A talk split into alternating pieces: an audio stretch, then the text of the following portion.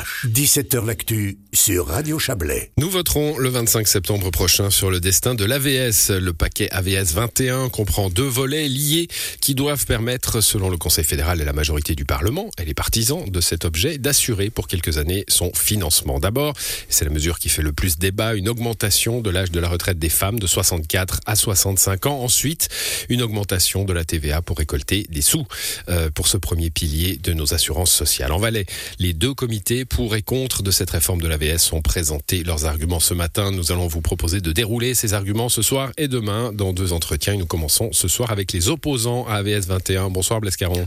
Bonsoir. Vous êtes député socialiste et secrétaire régional Unia Valais. Euh, AVS, la réforme impossible, hein, c'est ce qu'on nous dit, euh, mais nécessaire, nous disent ses partisans à chaque fois.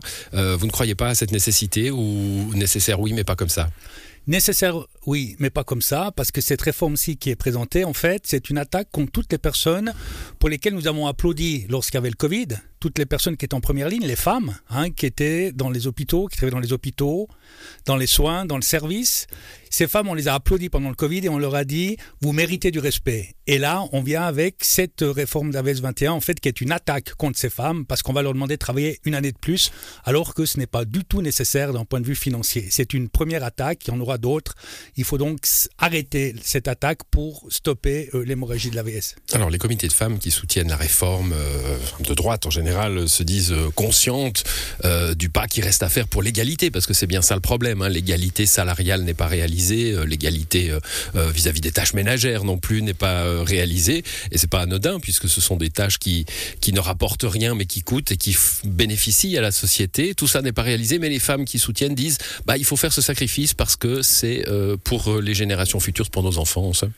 Mais je pense qu'on peut vraiment pas leur faire confiance pas sur un point de vue idéologique, mais en se basant sur les faits. On vient de sortir de la réforme de la loi sur l'égalité homme-femme. Et cette réforme, ces mêmes femmes auraient très bien pu mettre des éléments dans le cadre de la, de la loi sur l'égalité homme-femme pour justement qu'on réalise l'égalité salariale. Elles n'ont rien fait. Cette égalité. Vous parlez de ces femmes, de, des, des, des, partis politiques de droite. Des hein, partis politiques de droite et des, femmes patronaises, si vous me passez l'expression, hein, des femmes des associations patronales. Si leur discours était autre chose qu'un discours, n'était pas seulement de la rhétorique, elles se seraient battues dans le cadre de la révision de la loi sur l'égalité pour qu'il y ait des mesures concrètes qui permettent cette égalité salariale et cette égalité salariale aurait permis de ramener environ 825 millions par année de cotisations à l'AVS et on n'aurait pas besoin de faire cette réforme. Donc, ce que vous nous dites, c'est ce qu'on entend dans d'autres pays aussi. Hein, et, euh, payons les femmes comme les hommes et on n'aura plus de problème d'argent? En l'occurrence, pour l'AVS, c'est vraiment le cas, mais c'est pour ça que je m'assure contre cet argument, parce que c'est un, argument que les femmes utilisent, mais qu'elles n'ont pas, euh, elles n'ont pas du tout fait le travail lorsqu'il fallait faire le travail.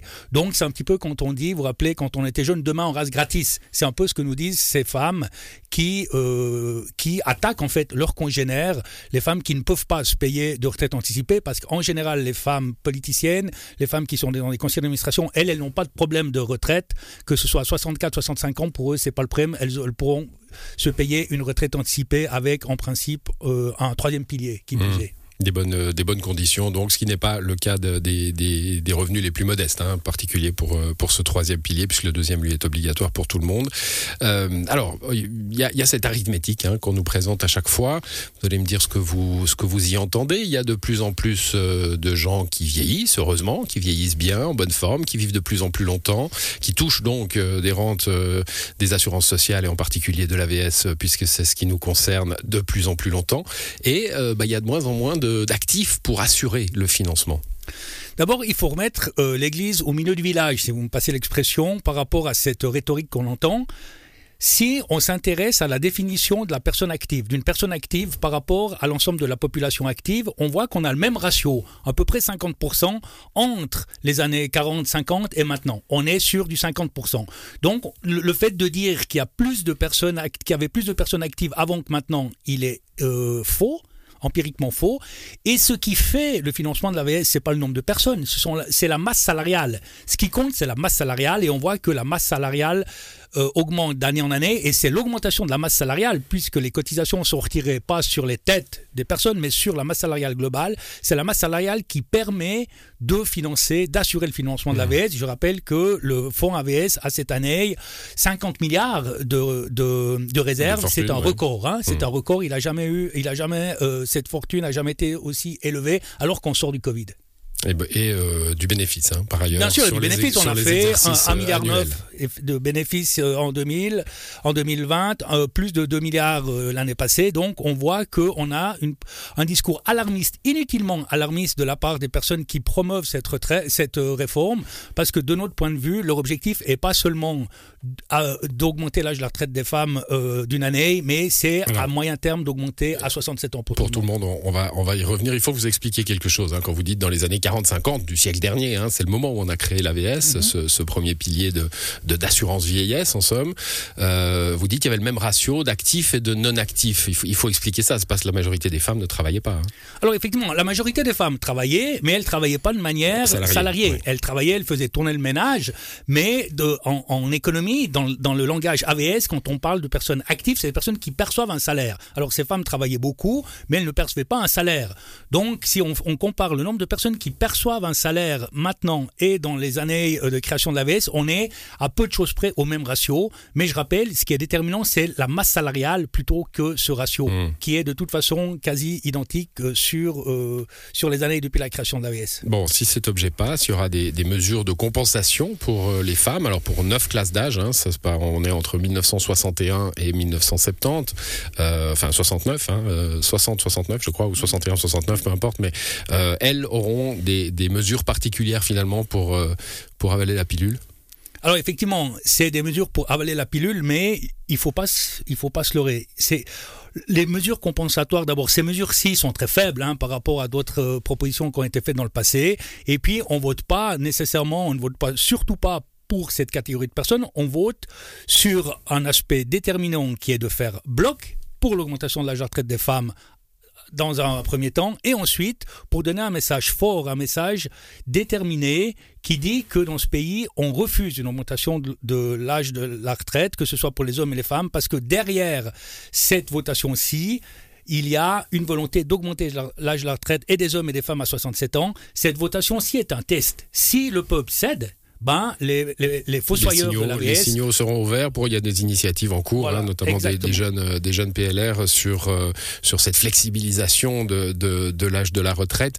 Euh, bon, en attendant, bah, il y a quand même de plus en plus de gens qui vivent de plus en plus vieux, qui touchent leur rente de plus en plus longtemps. On ne le voit pas venir, le problème de financement de la VS, selon vous? Bien sûr qu'on voit venir, mais il faut garder les pieds sur terre et savoir que les prévisionnistes de l'AVS, déjà en 2000, on nous disait qu'en 2020, ça allait être la catastrophe. On est en 2020, ce n'est pas la catastrophe. On voit que entre 1980 et maintenant, l'AVS a passé de 1 million à 2,7 millions de, personnes qui en bénéficient, et ce n'est pas du tout la catastrophe. Il y a besoin peut-être de quelques corrections qui correspondent à l'équivalent d'une augmentation des cotisations de 0,16%. C'est pour ça qu'on a vraiment l'impression que, ce, que, ce, que cette révision aussi est un cheval de Troie, que l'enjeu, c'est pas un enjeu financier, parce que l'enjeu financier, si il devait être réduit, il serait facilement, euh, les solutions seraient facilement trouvées, mais c'est plutôt une entreprise de démantèlement structurée et volontaire pour augmenter l'âge de la retraite à 67 ans pour tout le monde. Mais quel est, quel est le, parce que les chiffres, ils les ont comme vous, aux opposants, hein, quel est le, quel est le, le diable qui se cache derrière ça, selon vous? Pourquoi on, on veut faire ça si on n'a pas besoin? C'est encore une fois votre mais parce qu'on est dans l'idéologie. C'est simplement qu'on est dans l'idéologie. J'ai participé à un débat où un, politicien disait de toute façon, nous devons travailler plus longtemps. C'est de l'idéologie. Comme eux, on dit que euh, c'est un combat idéologique plus qu'un combat, financier, puis c'est aussi un combat de courage politique. Parce que dans ce pays, de l'argent, il y a. Il y a énormément d'argent. S'il y a bien dans un pays dans lequel il y a de l'argent, c'est en Suisse. Mais c'est vrai que c'est plus simple pour un politicien d'attaquer les femmes qui sont euh, les parents pauvres hein, du monde du travail dans ce pays, plutôt que de s'attaquer peut-être à augmenter les cotisations salariales, parce que là vous mettrez les associations patronales à dos, ou d'attaquer d'autres euh, d'autres associations ou d'autres euh, sources de financement, comme d'aller chercher des bénéfices à la BNS. C'est une question aussi de courage une, politique. Une initiative aussi lancée par l'USS, crois, l'Union syndicale suisse, sur laquelle on votera probablement également plus tard. Bah merci pour ces arguments, Blaise Caron. On arrive à la fin. Je rappelle donc que demain, on s'intéressera aux arguments des partisans de cette réforme AVS 21. Le vote, c'est le 25 septembre. Bonne soirée à vous. Merci, c'est gentil. Au revoir.